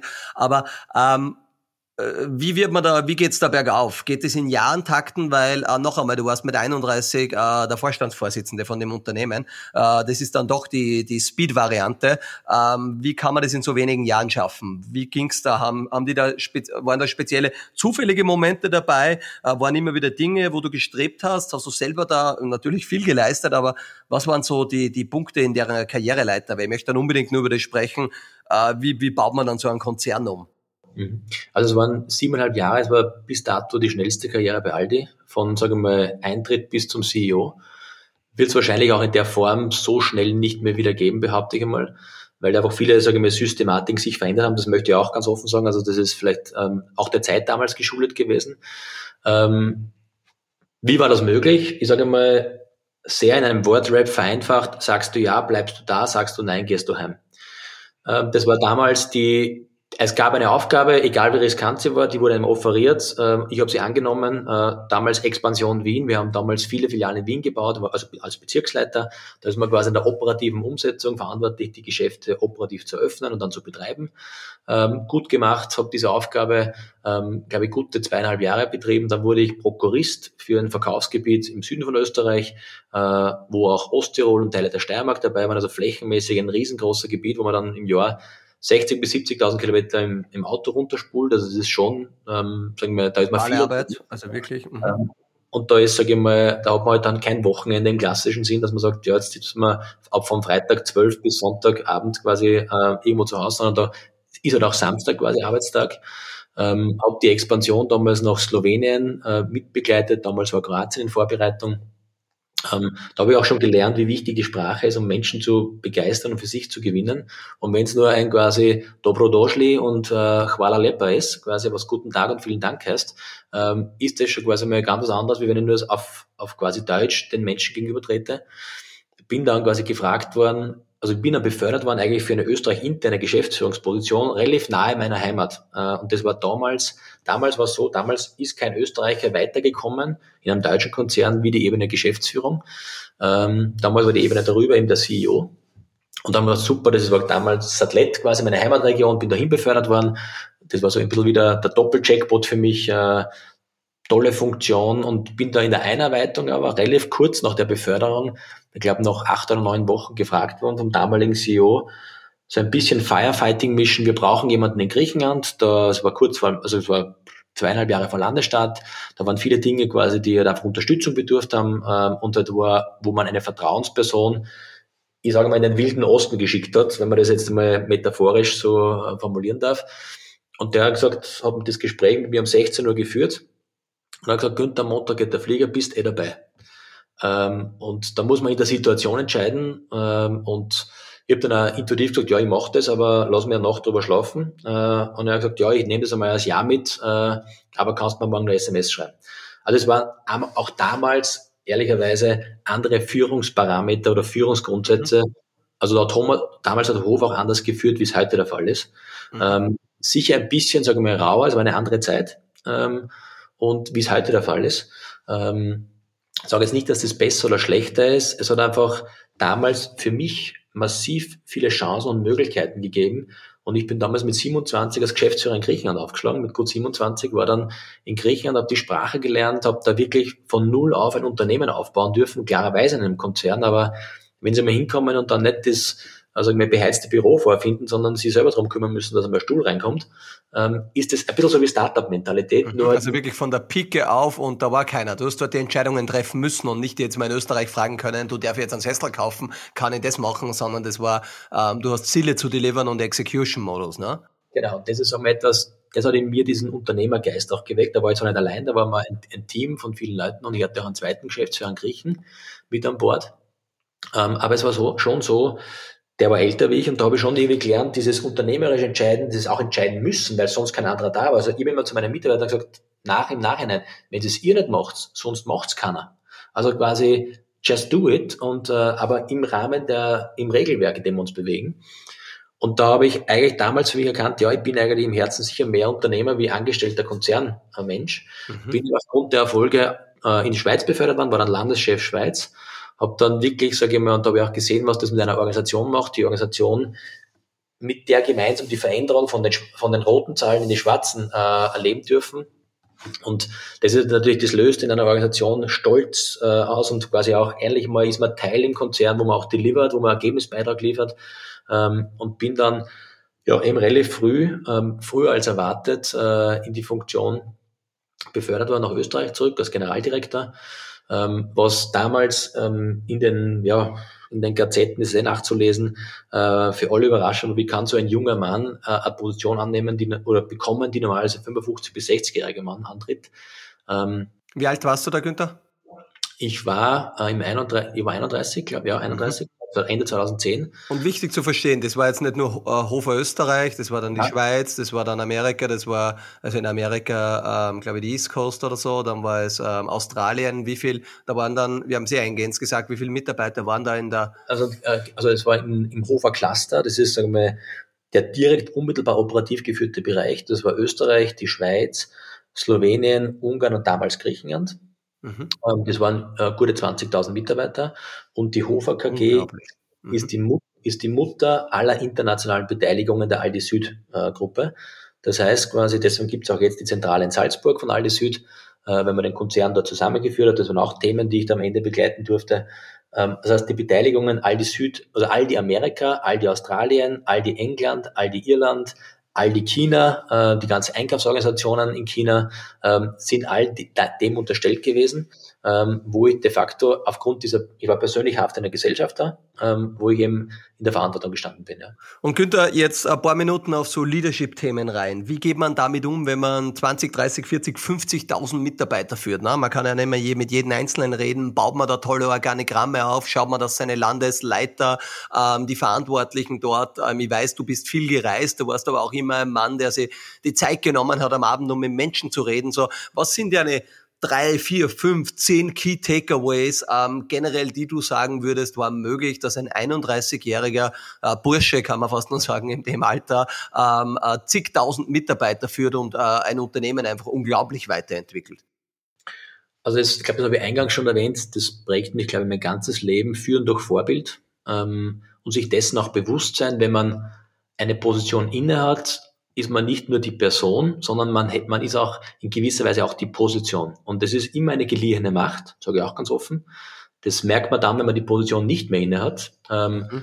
Vereinfacht formuliert, wenn man der Vereinspräsident ist, äh, ist man sicher wichtig im Fußballverein. Wenn man das nächste Jahr nicht mehr der Vereinspräsident ist, sondern einfaches Mitglied, äh, verändert sich da etwas im Sozialgefüge. Und ähm, dieses Thema Führen durch Vorbild, zum einen authentisch als Person zu machen, aber sich nicht als Mensch verändern, nur weil man eine Position innehält, ist, glaube ich, ein Geheimrezept ähm, für langfristigen Leadership-Erfolg.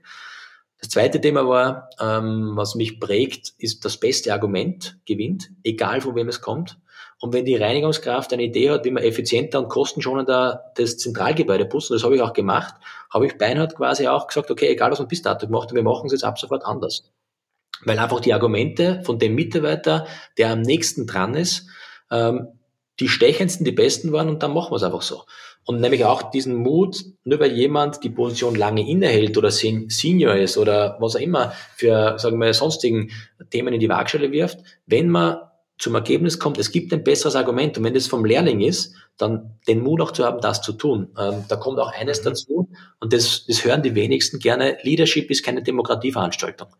Ähm, klarerweise muss man Betroffene zu Beteiligten machen. Klarerweise muss man Menschen hören, ähm, deren Sichtweisen, ähm, sagen wir, inhalieren, deren Sichtweisen einnehmen und verstehen, äh, was bringt die zu dem Blickwinkel oder zu der Entscheidung. Aber am Ende des Tages ist bei Unternehmen ähm, es schon maßgeblich, da steht wahrscheinlich einer oder ein Gremium in der Verantwortung also, oder die Personen, die dann die finale Entscheidung zu treffen haben, die müssen sich bewusst sein, einer muss entscheiden, das ist wie am Berg, ob ich jetzt rechts gehe oder ob ich links gehe.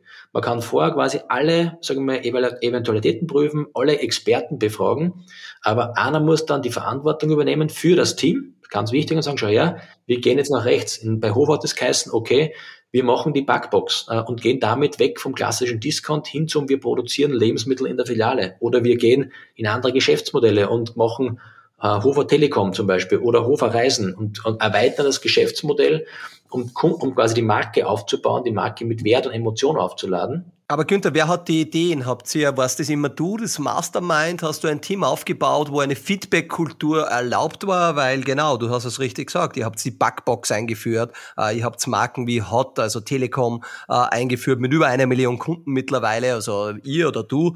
Ähm, und äh, du hast ja ganz, oder mit deinem Team die, die Marke maßgeblich geändert. Also ich gehe fairerweise sehr, sehr viel äh, dort einkaufen auch und äh, diese Sortimente und die richtigen Angebote, die Medium-PCs und alles, was dort gegeben hat. Wie kommt man auf das? Ist das, weil man gerade so innovativ ist, weil man so ein Team aufbaut? Wie lässt man auch diese Innovation in einem Team von zigtausend Menschen zu? Ich sage im Startup, okay, da sind wir innovativ. Aber im Konzern, viele Konzerne leiden ja genau daran, dass Innovation immer mehr untergeht, weil man ist ein Tanker, man kann sich nicht mehr links und nach rechts manövrieren. Was hast du getan? Was war da der Magic Sauce, äh, Sauce uh, so the, the secret? Ja, also es gibt nicht die eine äh, äh, Geheimformel, die das äh, beherbergt, sondern es, glaube ich, sind mehrere Themen, die zusammenspielen. Die erste Frage ist immer, wie ist die Unternehmenskultur? Ähm, und wie agieren die Menschen innerhalb dieser Unternehmenskultur? Sind sie quasi im Survival Brain, also im Überlebensmodus, weil sie ständig Angst haben um ihren Arbeitsplatz oder um ihre Position? Äh, oder sind sie quasi im Thrive Brain, quasi in dem, sage ich mal, ähm, ja, Entwicklungsmodus, Erfolg haben Modus, sagen wir, Dinge quasi erblühen lassen? Und je nach und da ist man als Vorgesetzter schon in der Verantwortung, ähm, welche, welche Hirnhälfte oder, oder welches Gehirn man bei den Mitarbeitern anspricht. Wenn ich quasi mit Angst führe und den Menschen das Gefühl gebe, dein Arbeitsplatz ist nicht sicher, wird der nie mit Kreativität und mit offenen Ideen auf einen zukommen, weil er immer quasi nur das macht, um der Rolle zu genügen, um keine Fehler zu tun. Und im Zweifel macht er nichts oder macht er nichts falsch. Die andere Variante ist, und das habe ich sicher stark gefördert, äh, ist quasi dieses Thrive Brain, zu sagen, okay, ähm, lass uns Entscheidungen treffen, wenn am Jahresende 51 Prozent äh, richtige waren und 49 Prozent falsche, sind wir zumindest vorangekommen und haben mehr richtige wie falsche getroffen, äh, als wie jemand, der überhaupt keine Entscheidungen trifft. Ähm, und diesen Mindset habe ich dahingehend etablieren können, indem ich ähm, klarerweise Strukturen implementiert habe, dass quasi nicht jeder mit jedem redet, äh, also schon auch eine gewisse Hierarchie, aber mhm. auch, was ganz entscheidend ist, und das übersehen viele quasi in der Multitasking-Welt, in der wir uns heute befinden, viele quasi Leader, Leaders der Zeit, dass es ein ganz ein wesentliches Element ist, Zeit und Fokus für das Gespräch und für die Person. Was meine ich damit? Wenn jetzt zum Beispiel, und du hast es vorher erwähnt, ja, ich war viel unter, unterwegs international und es gab keinen Abend, wo ich nicht irgendwie ein Abendessen mit irgendeinem Mitarbeiter gehabt habe, dass ich ganz bewusst dann, sage ich mal, meine, alle Themen, die SMS, was hier reinkommen und die WhatsApp beiseite gelegt haben, also okay, bei einem Glas Wein, jetzt rede man nur mit dem oder bei dem Mitarbeitergespräch, fokussiert die eine Zeit, aber dann auch jetzt nicht enden wollen, sondern sagt, man bleibt bis bei 22 Uhr sitzen oder man hat jetzt genau eine Stunde Zeit und dann ist man fokussiert nur bei dem Menschen und hört dem zu und lässt den auch einmal sagen, ich habe immer die, die Key-Frage gestellt, in Filialen unter, wie unterwegs waren, das, wenn das Hofer-Mitarbeiter hören, werden die, werden die das auch bestätigen. Ich habe meinen Schlüsselbund rausgenommen und habe gesagt, so, jetzt sind Sie der Hofer-Generaldirektor, die Woche hat sieben Tage, was machen Sie am Montag? Und Sie müssen nicht tausend Dinge sagen, sondern Sie müssen nur eines immer sagen pro Tag. Und da waren auch lustige Antworten dabei, die muss man dann auch, lustige lustig war zum Beispiel einer gesagt, am Mittwoch, jetzt nehme ich S-Klassen und fahre mal eine Runde am Hof oder jetzt steige ich in den Flieger und fliege auf Malle ähm, weil quasi man vermeintlich als CEO ja alles machen kann und, und Zeit für alles hat. Das ist ja quasi ein Irrglaube. Aber mit dieser Diskussion und mit diesem, sagen wir sicher auch humoristischen Zugang, die Dinge auch wahrzunehmen, sind viele, viele offene Dinge rausgekommen. Also was heute bei Hofer normal ist, dass man Coca-Cola einkaufen kann und Red Bull, gab es, das ist zu meiner Zeit eingeführt worden, weil das Feedback der Leute, das Feedback der Leute war, der Filialleiter war, Herr Dr. Helm, wir haben quasi kein frisches Brot, wir haben keine Marken, wir schicken deshalb den Kunden zum Mitbewerb. Ändern Sie das bitte. Mhm. So, die haben also das Offensichtliche angesprochen und das, und das hört man bei den Menschen, die direkt an der Basis arbeiten, die direkt mit den Themen in Verbindung sind. Und dann muss man einfach einen Dialog führen, dass die keine Angst haben und sagen, lieber sage ich nichts, weil wenn ich was sage, sage ich was Falsches, sondern die mit einer, ich sage immer, offenen Führungs- und Gesprächskultur einladen, dass die aus sich herausgehen und vielleicht auch sagen, was sie persönlich gut oder nicht gut finden. Also die Frage war immer, das ist jetzt Ihre Firma, ist Ihre Filiale, was hier können Sie machen? Mhm. Was würden Sie machen? Und viele haben dann am Anfang nur über ihre Filialen, über Bestellungen und den Mikrokosmos geredet. Ja. Da habe ich natürlich mit offenen Fragen gestellt, na, was würden Sie in der Werbung machen? Und damals hat Hof auch keine Fernsehwerbung gehabt. Und einer hat gesagt, na, ich würde ins Fernsehen gehen. Und eine Replik zum Beispiel daraus, wie die Organisation geprägt war. Wir haben dann Fernsehwerbung gemacht, relativ kurz danach. Und bei meinen nächsten Filialbesuchen haben mich Mitarbeiter angesprochen, und Hofer ist ein höchst profitables Unternehmen, haben zu mir gesagt, Herr Dr. Helm, können wir uns das überhaupt leisten, dass wir Fernsehwerbung machen? Also wir lachen jetzt drüber, aber die Menschen waren so getriggert, sparen, sparen, sparen. Mhm, dass sie gar nicht gedacht haben, neue Dinge zu trauen zu denken und äh, anzusprechen. Und genau. eine ganz wichtige Frage, jetzt sitzen wir da mit dem Herrn Generaldirektor gegenüber. Ähm, wie, was war der Icebreaker? Also ich denke nicht, dass jeder jetzt gesagt hat, ja super, das werde ich jetzt machen. Oder hast du die Kultur etabliert, wenn man am Abend mit Günther Helm jetzt auf ein Glas Wein gehen darf, ähm, noch einmal, äh, ich war ja in ähnlichen Situationen, ein gewisser Respekt herrscht da natürlich schon. Ähm, aber was hast du, was war der Trick sozusagen, äh, den Leuten das auch rauszukitzeln, dass sie jetzt ehrlich sein dürfen, dass sie jetzt da nicht irgendwelche Geschichten reindrücken müssen, äh, weil sie es gar nicht offenes Feedback geben trauen, würde ich jetzt meinen. Gibt's da was oder waren die Situationen da? Also man muss, glaube ich, ehrlich vermitteln, dass man es ernsthaft meint und das, das ist einfach, das sieht der andere Mensch in der Zeit, die man aufbringt und in, in dem Fokus. Äh, das ist dann, das entsteht, äh, das funktioniert vielleicht nicht bei jedem, aber bei über 80 Prozent äh, klappt das. Ähm, es war nicht immer nur das Glas Wein. Mit anderen bin ich in der Früh um sechs in der Früh eine Stunde laufen gegangen. Äh, und in dem Gespräch, da redet man nicht nur über Business, da redet man am Anfang, wie geht's der Familie, je nachdem, wie, halt, wie schnell das Lauftempo ist. Aber sag ich mal, das ist, ich habe immer gesagt, ja, wenn nur ich reden will, renne ich einfach schneller, weil dann, dann müssen die anderen zuhören. Ja, und jetzt muss ich ganz kurz einhaken da. Ähm, der Günther ist nicht nämlich nur irgendwie äh, der Chef von vielen zigtausend Mitarbeitern, sondern auch im Sport äh, wahrscheinlich im, in den oberen wenigen Prozent tätig, selbst wenn wir laufen gehen und ich bin ein bisschen sportlich, würde meinen, äh, muss ich da immer sagen, ein bisschen drosseln vom Tempo und sagen, jetzt bitte bitte ein bisschen eine kürzere Runde. By the way hat er letztes Jahr, also er war sehr aktiv mit Rantastic-Produkten, ähm, hat er auch 36.500 Liegestütze im ganzen Jahr gemacht oder sogar mehr, oder Günther, was waren's? Ja, das stimmt, weil ich mit mir selbst die Wette abgeschlossen habe, jeden Tag 100 Liegestütze zu machen. Und das, sage ich mal, klingt jetzt extrem viel, aber wenn man ein großes Ziel auf kleine Sachen runterschneidet, also quasi uh, slicing the elephant, wie es so schön heißt, kann man auch im Nachhinein, kann man quasi rückblickend, klingt das extrem viel. 36.000 äh, oder 40.000. Es ist extrem viel, Günther. Aber ja. ich weiß, was du meinst. Ja, aber, aber die Disziplin, einfach jeden Tag es zu tun, sag ich mal. Und das genau. ist einfach, ähm, es gibt ja das, wenn man etwas 21 Tage lang tut, entsteht eine Gewohnheit daraus. Genau, ein und, Habit, ja. Mhm. Und also es ist wie Zähneputzen, das hat man irgendwann einmal antrainiert bekommen. Und wenn man, und da geht es bei vielen Dingen so, äh, wenn man sich das bewusst macht, dass man eigentlich selbst sich verändern, aber auch seinen Fokus verändern kann, ähm, kann man großartige Dinge tun, indem man einfach beginnt, den Weg zu gehen äh, und nicht an der Größe der Aufgabe scheitert, weil sie schier für unglaublich äh, sich darstellt. Mhm. Auch einmal sagen, jetzt fangen wir mal an und jetzt verändern wir das einmal. Mir hat sicher damals, um deine Frage noch zu beantworten, mein junges Alter sicher auch geholfen, weil ich dann vielleicht eher als der Kollege gesehen wurde, der vielleicht ein bisschen unheimlich ja. war, schon mhm. war der Funktion. Ähm, aber ich glaube, die Lässigkeit, jetzt bin ich zwar zehn Jahre älter äh, oder gut zehn Jahre älter, habe ich, glaube ich, nach wie vor, weil ich bei Müller jetzt Ähnliches merke und tue äh, und da auch wieder auf ein ähnliches, sagen wir, Umfeld stoße, wo halt eine, eine Organisation geprägt wurde über Jahrzehnte durch einen Führungsstil und jetzt halt quasi durch einen anderen Führungsstil quasi andere Stilblüten oder andere Themen erkennt und, sagen wir, neue Felder sich auftun. Genau, ist vielleicht ein guter Schwenk, Günther. Du hast jetzt selber schon äh, den äh, Müller, die Drogeriekette Müller in Deutschland angesprochen. Jetzt warst du bei Hofer da in einer Mega-Position, viele, viele Jahre. Aber irgendwann gibt's immer wieder diesen, diesen Punkt, wo ein Günther Helm sagt, jetzt bin ich nicht mehr ganz wahrscheinlich gefordert oder eigentlich ich will jetzt wieder was Neues probieren oder wie oder warum, was war die Entscheidungsgrundlage zum Müller zu wechseln und äh, in zehn Minuten, wie geht's da dort, was waren dort doch ganz andere familiengeführtes Unternehmen oder privat geführtes Unternehmen? Äh, in einer anderen Art und Weise, ist ja äh, Aldi auch, aber äh, noch einmal trotzdem anders. Nimm uns ein bisschen mit, was waren so die Grundlagen für, für die Entscheidung jetzt, äh, das tolle Unternehmen, was du maßgeblich geprägt, aufgebaut und wirklich mega entwickelt hast, äh, zu verlassen? Also es gibt dann eine schöne Definition, die da sagt, ständig das Gleiche zu tun und, in der, und, und darauf zu hoffen auf ein anderes Ergebnis, äh, ist eigentlich die Definition von Wahnsinn, glaube ich. Man das hat, glaube ich, irgendein berühmter Mann einmal gesagt. Ähm, und das habe ich für mich erkannt. Ähm, ich habe bei Hofer de facto für mich immer das Gleiche getan, also das Unternehmen äh, geführt mit einem tollen Team und wir waren super erfolgreich.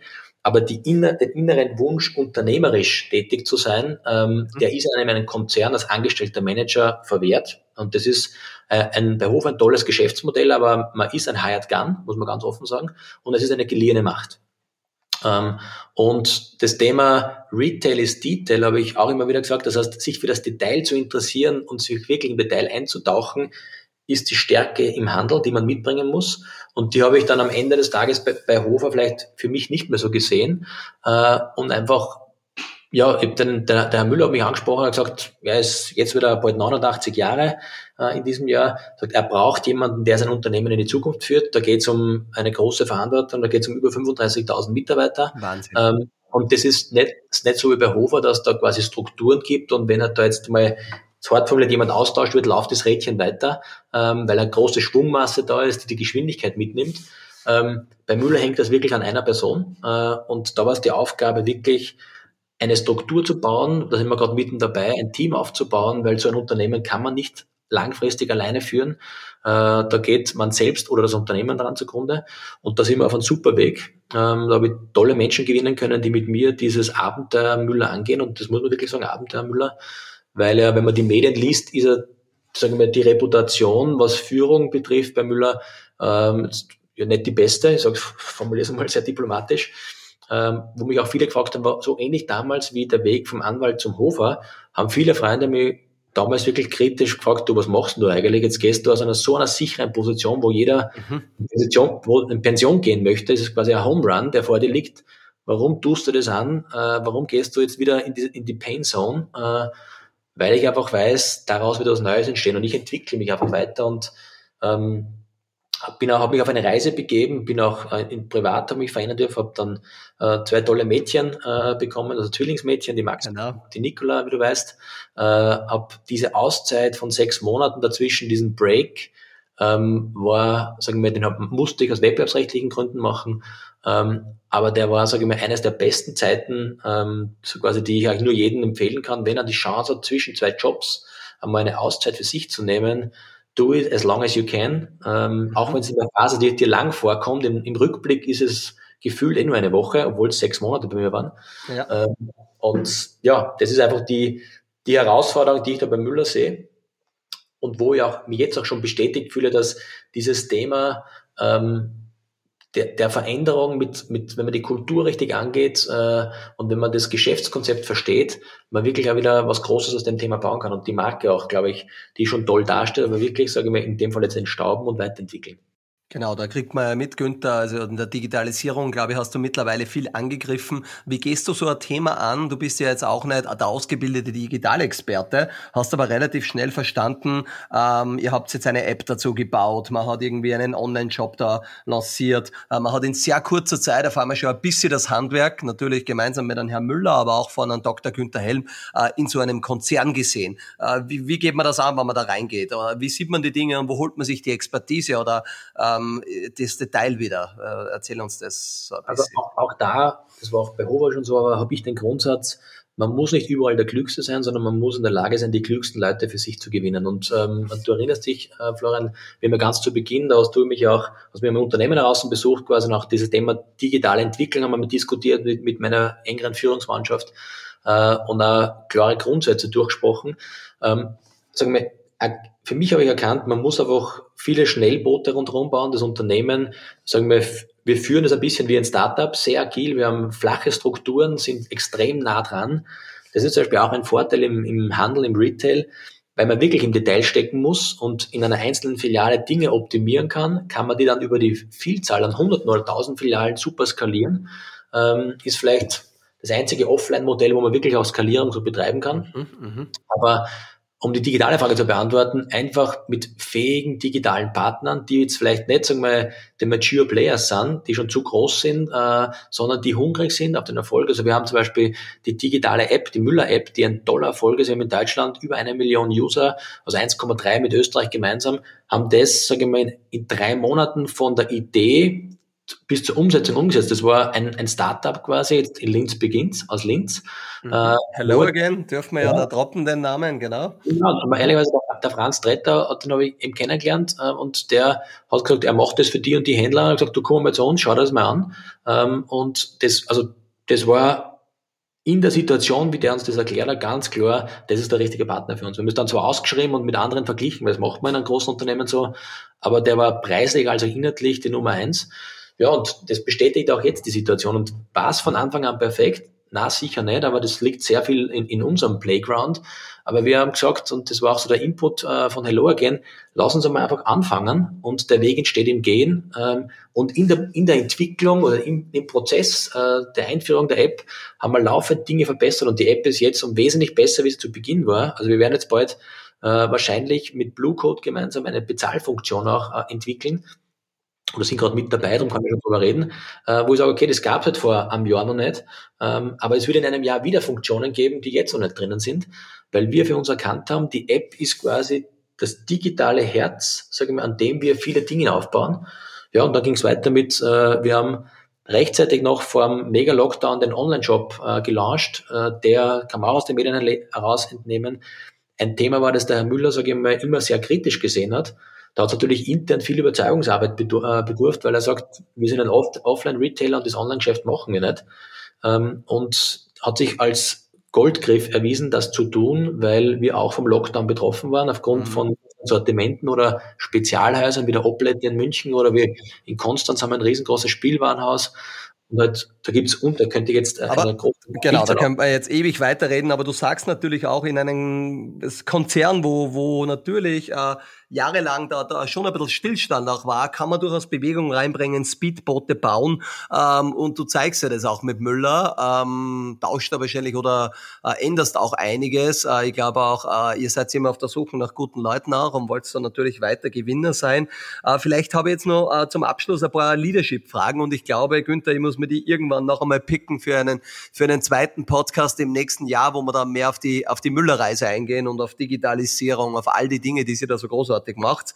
Ähm, ich möchte jetzt noch ein bisschen nutzen, ähm, ein bisschen über Leadership noch zu reden. Auf der einen Seite darf es mich interessieren, ihr arbeitet ja auch mit jungen Menschen. Äh, wo beurteilst du denn die Veränderungen in der Erwartungshaltung von Millennials ähm, hinsichtlich Leadership oder Generation Z? Ähm, was spürst du da oder was siehst du da, wenn du mit so Leuten in Berührung kommst? Oder kommst du mit so Leuten in Berührung? Also, also ja, komme ich. Ähm, und die Anspruchshaltung ist eine ganz eine andere. Ähm, Im Sinn von, das Selbstverständnis, was ein Unternehmen mitbringen muss. Also wie ich begonnen habe, sage ich ganz offen, hat man sich nicht die Frage gestellt, was macht das Unternehmen im Bereich der Nachhaltigkeit? Was macht das Unternehmen mit seiner gesellschaftlichen Verantwortung? Das sind alles Themen, die haben wir bei Hofer, glaube ich, äh, paradebeispielsmäßig vorexerziert, wie man das als Unternehmen machen kann. Ähm, das sind Themenfelder, die aber die die Menschen jetzt nicht als Feigenblatt äh, interessieren, sondern wirklich, da muss man gute Antworten haben und da muss man auch ganz offen sagen, da sind wir gut, da sind wir nicht gut, aber du kannst Teil sein von dieser Reise und wenn du Lust hast, sag ich mal, mit uns den Weg zu gehen und da ähm, der, Weg, äh, quasi, der Weg entsteht im Gehen, habe ich schon einmal gesagt, aber ähm, ich sage auch immer wieder, Eric Kester zitieren, es gibt nichts Gutes, außer man tut es.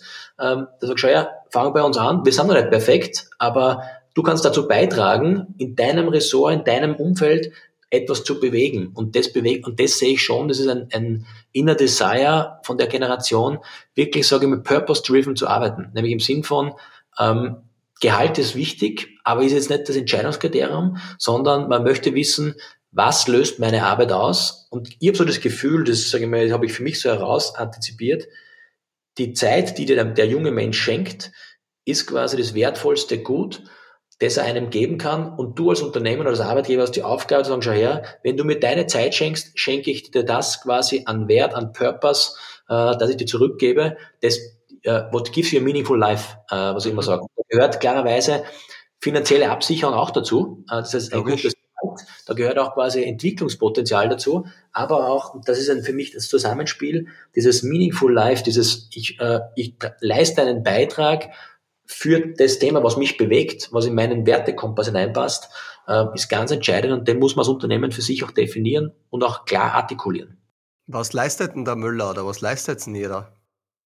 Also im Konkreten, also wir haben, wir beginnen gerade mit äh, unserer Nachhaltigkeitsreise und haben, haben da auch sehr viele Schnellboote, natürlich, weil wir mit äh, tollen Unternehmen zusammenarbeiten. Jetzt gerade kürzlich ähm, eine Organisation oder quasi eine Kooperation mit Sea Shepherd eingegangen. Das ist ähm, eine, eine internationale ähm, Organisation, die ist quasi Captain American Paul Watson, ne? Voll, genau. Vollkommen richtig, ja. Mhm. Das ist ein bisschen so, das sind die Wilden auf den Meeren. Äh, ich sage mal auch so ein kleines Startup, was sich darum kümmert, um die Überfischung der Meere, sage ich mal, die halt einfach mit unkonventionellen Methoden, die aber die Menschen ansprechen, ähm, Dinge bewegen und positiv verändern. Ähm, und da versuchen wir mit, sagen wir, mit dem trivialen Thema einfach über den Produktverkauf und dadurch quasi Geld einsammeln ähm, und Sharing is Caring, also den Profit Sharing, äh, sagen wir mal, Themen zu bewegen. Gibt's ja gerade, kann man kurz dazu sagen, auch eine gute Netflix-Doku, die Seaspiracy, oder ich weiß gar nicht, wenn man sie so ausspricht, ja. glaube ich schon. Ja, ähm, da sieht man auch den da drinnen und da, da passiert einiges. Und du bist ja, glaube ich, auch ein Fan dieser Organisation. Wir haben ja über das einmal vor, vor längerer ja. Zeit schon geredet. Günther, was war denn denn, wenn ich dich salopp fragen darf, deine größte Leadership-Herausforderung? Die größte Leadership-Herausforderung, puh, das sage ich mal, die eine größte Herausforderung in dem Sinn gibt es eigentlich de facto nicht. Mhm. Aber ähm, das ist zu erkennen, das zu erkennen, ich habe gesagt, Handel ist Wandel, ähm, dass man ständig in Bewegung bleiben muss, ähm, ist das, was, äh, was die größte Erkenntnis für mich war, ähm, dass sobald man sich einmal hinsetzt und sagt, jetzt habe ich es erreicht, tritt Stillstand ein äh, und die, das zu erkennen, sage ich mal, ähm, war, war so eine interne Herausforderung, die wir habe eingestehen müssen. Das ist eine. Und das andere, ich habe es vorher erwähnt, dass, sage ich mal, Leadership keine Demokratieveranstaltung ist. Das muss ich auch ganz ja. offen sagen. Wenn man, äh, wenn man als Freunde beieinander sitzt, ist alles lässig und schön. Ähm, aber jeder, der schon mal auf einem Segelboot Kapitän war oder der quasi auf einen Berg geht und die Verantwortung als Bergführer hat, weiß das. Er ist zwar der lässige Kamerad im Team und beim Aufgehen ist alles Leihwand, aber wenn das Wetter umschwingt und wenn es auf einmal heißt, was macht man jetzt, hat einer die Verantwortung. Und der muss dann entscheiden. Und das ist schon, sage ich mal, für junge Menschen, war auch für mich so, äh, eine Leadership-Herausforderung, wo ich in vielen Situationen, okay, was mache ich jetzt? Und sich quasi zu antizipieren, was ist, äh, was passiert mit dieser Entscheidung? Wirklich zu überlegen, nicht den nächsten und übernächsten Zug, sondern den über-übernächsten Zug. Welche Implikationen hat mein Handeln heute? Ich sage ein triviales Beispiel. Wenn man jetzt zum Beispiel der einen Gruppe an Mitarbeiter eine Prämie gibt, was löst das aus, wenn man quasi bei den anderen Mitarbeitern, also wirklich zu sagen, äh, wie behandle ich mein Team äh, von der Perspektive heraus? Und je größer eine Organisation ist, desto wichtiger ist es zu antizipieren, was löst es aus, wenn ich zum Beispiel die eine Organisation mit neuer Arbeitsbekleidung ausstatte und die anderen nicht, äh, da schwingt viel an Wertschätzung mit. Ähm, und da, das, da gibt's ganz quasi ja. viele Nuancen und Nivellierungen. Und das ist, sagen wir, das Dienstauto ist so ein triviales Beispiel, wenn man jetzt zum Beispiel sagt, und das passiert oftmals in Organisationen, die keine klaren Strukturen haben, äh, dass sie einer, weil er ein guter Verhandler ist, ähm, ein extra Paket herausverhandelt und wenn der das erste Mal im Hof vorfährt und der hat mehr drinnen wie alle anderen Kollegen, dann sagen alle, ja, warum kriegt der das nicht und ich nicht? Obwohl wir auf mhm. der gleichen Funktion, der gleichen Ebene sind oder ja. ich vielleicht schon dabei bin, etc. Und ja. diese Herausforderung, auch Nein zu sagen, ähm, in kritischen Situationen, das ist sicher ein Thema. Ja, super Antwort und vielleicht an alle Zuhörerinnen und Zuhörer. Ihr seht auch, wir sind zwar sehr, sehr gute Freunde, der Günther und ich. Wir haben aber die Fragen weder vorab besprochen und so. Also für Leaders 21 ist natürlich auch authentisch sein eines unserer ganz wichtigen Merkmale. Aber der Günther hat das bravourös beantwortet und es war auf alle kein Fake-Nachdenken. Das ist, glaube ich, auch immer wichtig. Das ist ja Grundsatz von unserem Podcast, dass man da natürlich auch äh, einfach reingehen, Spontanität mitnehmen, wie es im echten Leben in der Führung auch ist. Abschließend, Günther, tue ich immer ähm, mit ein paar Fragen noch, so auch vielleicht ein bisschen aus dem Leben. Gib uns noch ein paar Insights und dann haben wir wirklich geballte Power ähm, über eine Stunde zwanzig dann wahrscheinlich. Also ein extrem langer, aber extrem spannender Podcast mit dir. Gibt's äh, irgendwelche Büchertipps? Unsere äh, Zuhörer und Innen taugt immer, was kann man lernen, was kann man lesen? Hast du irgendwie den einen oder gibt's zwei oder sagst du, das Buch hat mich als äh, Dr. Günther Helm geprägt? Ähm, ja, Ball bei dir. Also ich bin wirklich fasziniert von Simon Sinek, ähm, Start with the Why und alles, was da sonst so entstanden ist. Und dieser Golden Circle hat mir quasi in meiner damaligen Funktion als, als Generaldirektor und CEO nochmals einen positiven Spin gegeben, die Dinge nochmals anzutreiben, weil man kommt ja dann in schon eine gewissen Routine hinein, äh, macht vieles aus einer gewissen, sagen wir, Routine heraus oder aus einer inneren, ja, aus einem inneren Gefühl heraus, aber der bringt die Dinge sehr exakt auf den Punkt. Ähm, ein anderes Buch ist sicher Die Kunst des Krieges von Sun Tzu für Manager, ähm, mhm. wo man einfach mal lernt, das eher aus dem asiatischen Bereich heraus. Ähm, das habe ich ganz früh gelesen, habe ich nie verstanden. Äh, und das schaue ich mir so alle ein, zwei Jahre, blätter da mal durch und erkenne dann wieder vieles, ähm, weil halt ähm, nicht immer alles gut im Leben draußen ist, muss man auch ganz offen sagen. Also ich bin jemand, der sehr positiv auf Menschen mit einem Urvertrauen zugeht.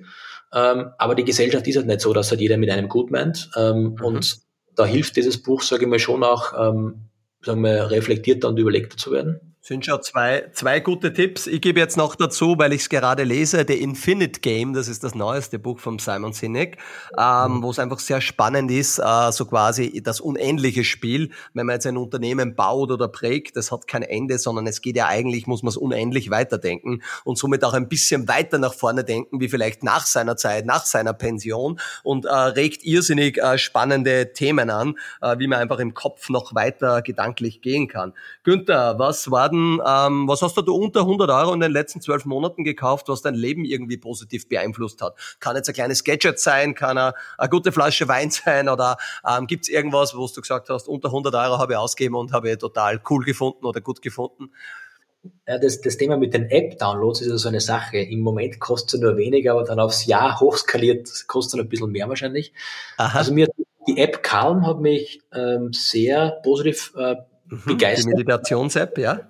Genau, die Meditations-App. Und ähm, ich beschäftige mich gerade intensiv mit einer zweiten App, die auch in, in dem, glaube ich, 10-Euro-Bereich ist, ich weiß aber nicht mehr ganz genau, die heißt PQ, also Positive Intelligence, ähm, wo es genau um diese Themen geht, die ich auch vorher angesprochen habe, die ich in meiner Führungsarbeit live erleben durfte. Wenn man mit Angst führt, bewegen sich Menschen im Überlebensmodus und Kreativität stirbt. Und wenn man, wenn man Menschen mit sagen wir, äh, Inspiration und Mut äh, führt, quasi entstehen einfach kreative neue Gedanken. Und also sehr vereinfacht zusammengefasst, und das geht's da eigentlich. Ähm, und das sind, sagen wir, also eigentlich zwei Apps, muss ich ehrlich sagen. Da bin ich schon ein Digital, Digital Native, ja. wenn man so will. Ja, sehr gut, sehr gut. War eine coole, coole Info. Letzte Frage von meiner Seite. Wenn du einen Tipp an dein 18-jähriges Ich geben könntest, welcher Tipp wäre das, lieber Günther? Puh, an mein 18-jähriges Ich. Ähm, mach dir nicht zu viele Gedanken, äh, hör auf deinen Bauch mhm. und bleib, bleib authentisch, sage ich mal, weil sagen wir, etwas krampfhaft zu planen, kann gut gehen, kann aber auch zu massiver Enttäuschung führen. Ähm, sagen wir, kann man die perfekte Karriere, kann man den Fußballstar, kann man so wie bei dir den, den Mega-Exit planen. Ich glaube, es gibt keinen erfolgreicheren äh, Startup-Gründer in Österreich, wie es eben du warst, äh, mit deinem Team. Ähm, kann man, nein, aber kann man sowas planen, wirst du wahrscheinlich auch sagen, nein, kann man nicht planen. Das Absolut passiert in Weise. Mhm. Ähm, was ich sagen würde, ist, das, was du machst, machst du aus voller Überzeugung, mach nichts halbherzig. Ähm, und wenn es ist, quasi Künstler zu sein oder wenn es ist, quasi Sänger zu sein, ähm, da ist ein Buch, vielleicht was ich nur empfehlen möchte, vom ähm, Herrn Hengstschläger, Markus Hengstschläger, die Durchschnittsfalle, hat mich auch geprägt, nämlich wirklich, sage ich mal, Exzellenzen zu fördern äh, und wegzugehen vom Nivellieren und Gleichmachen. Das ist so ein bisschen die, der Sukkus, also die Blinkist, wenn man so will, äh, von dem Buch. Ähm, das ist auch ein bisschen im österreichischen Schulsystem geschuldet. Man muss überall halbwegs gut sein, einen Dreier haben, dann ist es okay. Aber wenn man wo einen Hansa hat, kriegt man keine Förderung. Äh, und genau das, sage ich mal, würde ich meinem 18-jährigen Ich sagen, wenn du wo gut bist, fokussiere dich darauf und, und mach das wirklich und, und werde darin wirklich gut, ähm, weil das eröffnet dir einfach schon andere Möglichkeiten. Super, Stärken, Stärken und nicht nur die Schwächen auf Mittelmaß bringen, nehme ich da aus unserer Leaders 21 Nomenklatur mit. Günther, du hast das Wort authentisch angesprochen. Ich glaube, die letzten äh, 1 Stunden 25 sind wir fast, waren mehr als authentisch. Äh, um vielleicht ein bisschen einen Kontext noch in der Game zu geben. Der Günther und ich wohnen in Linz gar nicht so weit auseinander, aber er sitzt natürlich jetzt in Ulm, wo die Zentrale auch von Müller ist. Ähm, und wir haben das jetzt alles ein bisschen hinbasteln müssen, äh, weil die Kopfhörer da nicht funktioniert haben, das Tool dort nicht. Es ist fast halb zehn am Abend. Ähm, es hat bei der Verbindung da und dort ein bisschen geknackst. Äh, ihr würdet, also ihr bitte um Verzeihung an alle Zuhörerinnen und Zuhörer. Ich glaube aber dafür, äh, wo wir die kleinen Probleme in der Verbindung gehabt haben, die haben wir mit, dem, mit der Qualität des Inhaltes in dem Podcast mehr als wieder gut gemacht. Äh, ich verspreche euch, wir werden in einem Jahr so circa mal ein Follow-up mit Günther machen, weil er hat einfach so unglaublich viel spannende Dinge da. Äh, ich kann nur sagen, ähm, Günther gerne auf LinkedIn folgen, äh, Müller natürlich einmal spannend verfolgen. Da gibt's einiges äh, noch zu machen oder positiv zu machen in dem Unternehmen, wo man wirklich noch was weiterbringen kann. Ihr habt es jetzt gehört, äh, der CEO ist offen für junge, hungrige Mitarbeiterinnen und Mitarbeiter. Also gerne auch einmal auf die Karriereseite reinschauen oder Müller auf LinkedIn folgen oder die App einmal runterladen oder einkaufen gehen. Ich kann das jetzt nur so positiv auch mitgeben, weil ich selber äh, ein großer Fan bin. Ähm, Günther, äh, mir bleibt nur zu sagen, ähm, danke für deine Zeit, danke für deinen Enthusiasmus, natürlich auch die ehrlichen und offenen Worte. Ich glaube, so kommen wir auch immer weiter und unsere Zuhörerinnen und Zuhörer weiter. Äh, gerne wieder äh, Feedback an den Podcast geben, also ganz einfach. Äh, podcast at leaders21.com ist die Adresse. Äh, Günther, gibt es noch was von deiner Seite? Ansonsten darf mich ich bedanken noch einmal bei dir und gebe das letzte Wort an dich. Florian, ich sage auch vielen lieben Dank für das Gespräch. Du weißt doch, ähm, ich mache das sonst mit niemandem außer mit dir. Äh, war aber super, äh, super eineinhalb Stunden, habe das auch sehr genossen und freue mich, wenn wir uns hoffentlich bald wiedersehen. In diesem Sinn, schönen Abend noch. Schönen Abend, so geht's mir auch. Alles Gute. Ciao.